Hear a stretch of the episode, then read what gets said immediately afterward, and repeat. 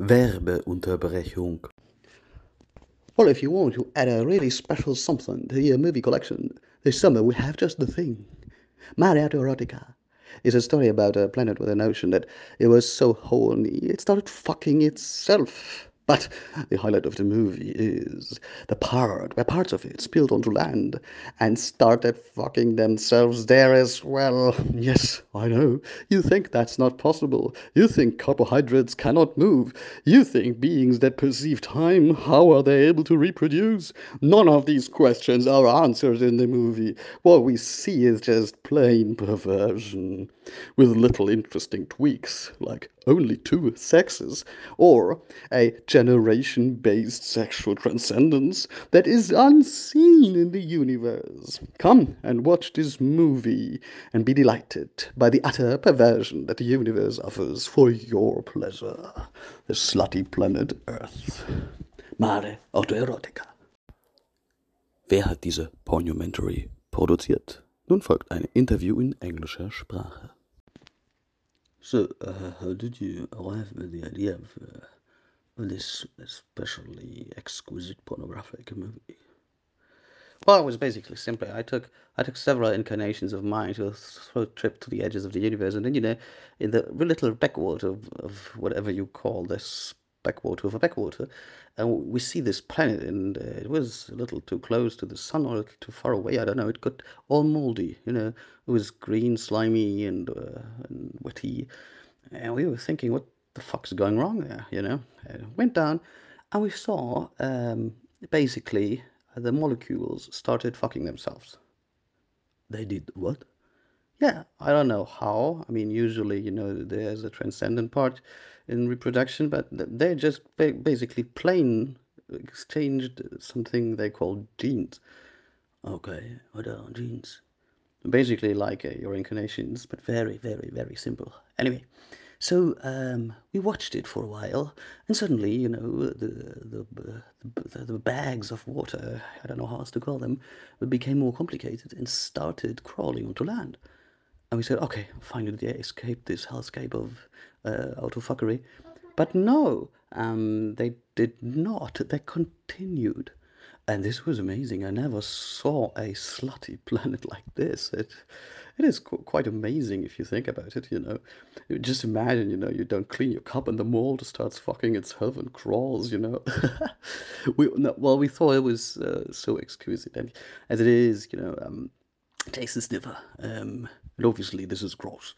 But uh, for everything um, in the universe, there are some people who are, um, get uh, their boats floated by it. And we hit a spot here. We really hit a spot.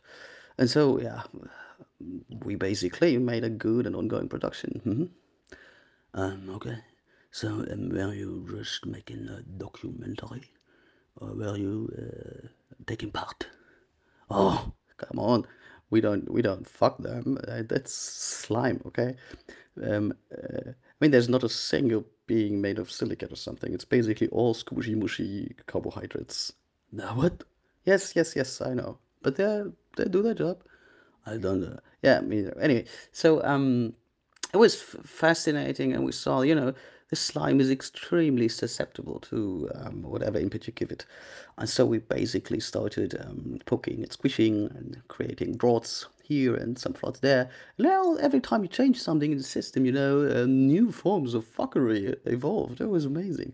Um, until uh, even just recently, there was um, squishy bags who started um, believing that people are out there like influencing their fate. We were like, holy shit, they fucked themselves so hard they even got something like a rudimentary instinct instinct of uh, you know uh, transcendence. It's uh, really amazing what what holiness can do, and and this is the movie. It's it's all about you know um, how to to have a really not transcendent fuck full of perversions and still you know have the idea of dignity somewhere buried beneath. It's kind of fascinating. Um, it sounds um, really fascinating. Do you think there are other planets like this out there? Oh no, this is this is a really special dirtbag. Uh, you know, normal planets are clean, or you know, they're silicate beings, or you know, uh, genetic ethereal beings and stuff like that.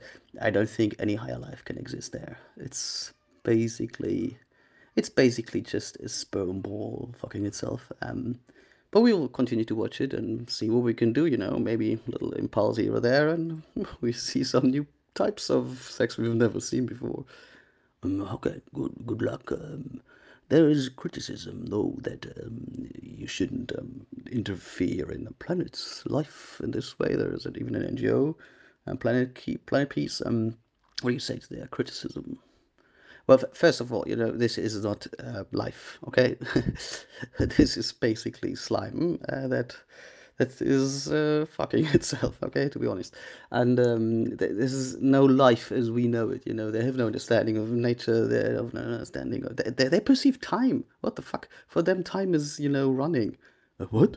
Yes, I know. It's it's very very basic. So, um, would you call Planet Peace if you clean your kitchen? I don't think so. And so this is basically the same. Oh, okay. Yeah, that makes sense. Well, good luck in your career. I will watch with interest. Oh, oh thanks a lot. And um, have you watched it? Uh, I have. nice. Das multiinkarnate Wesen und Professor Dr. Fettmann haben ein gemeinsames Stück aufgenommen, das ich Ihnen natürlich nicht vorenthalten möchte. Hier nun ein bisschen Musik und in diesem Sinne auf Wiedersehen und goodbye. The history of evolution. At some point, organisms were pressed to receive of brutality in such a way that a different shape emerged, a shape that was fit to rule them all. The first multicellular organisms, as well as the first who could actually live with oxygen and from oxygen as a matter of fact. Those organisms ruled the world for a certain period of time until they split into numerous species. And they again faced a big sea until the next evolved and could walk on land, uh, fly, or live in social structures. And only directly after the sea, there is one species. If a few million years pass, this superior species has split into many. Mankind was not created Mankind is just behind the sea, the first species of its kind, abstract thinking, social structures, and a memory that spans generations. We will be a multitude of species in the future, not so far away, in a few million years. Many, many, many human and sapient species will be pressed against the sea once again. What will emerge? Creation knows just sea does. No creation knows just sea does. Fuck God. No creation knows just sea does. No creation knows just sea does. No Creation does not just exist. as sea does. The sea No creation knows just sea does. No creation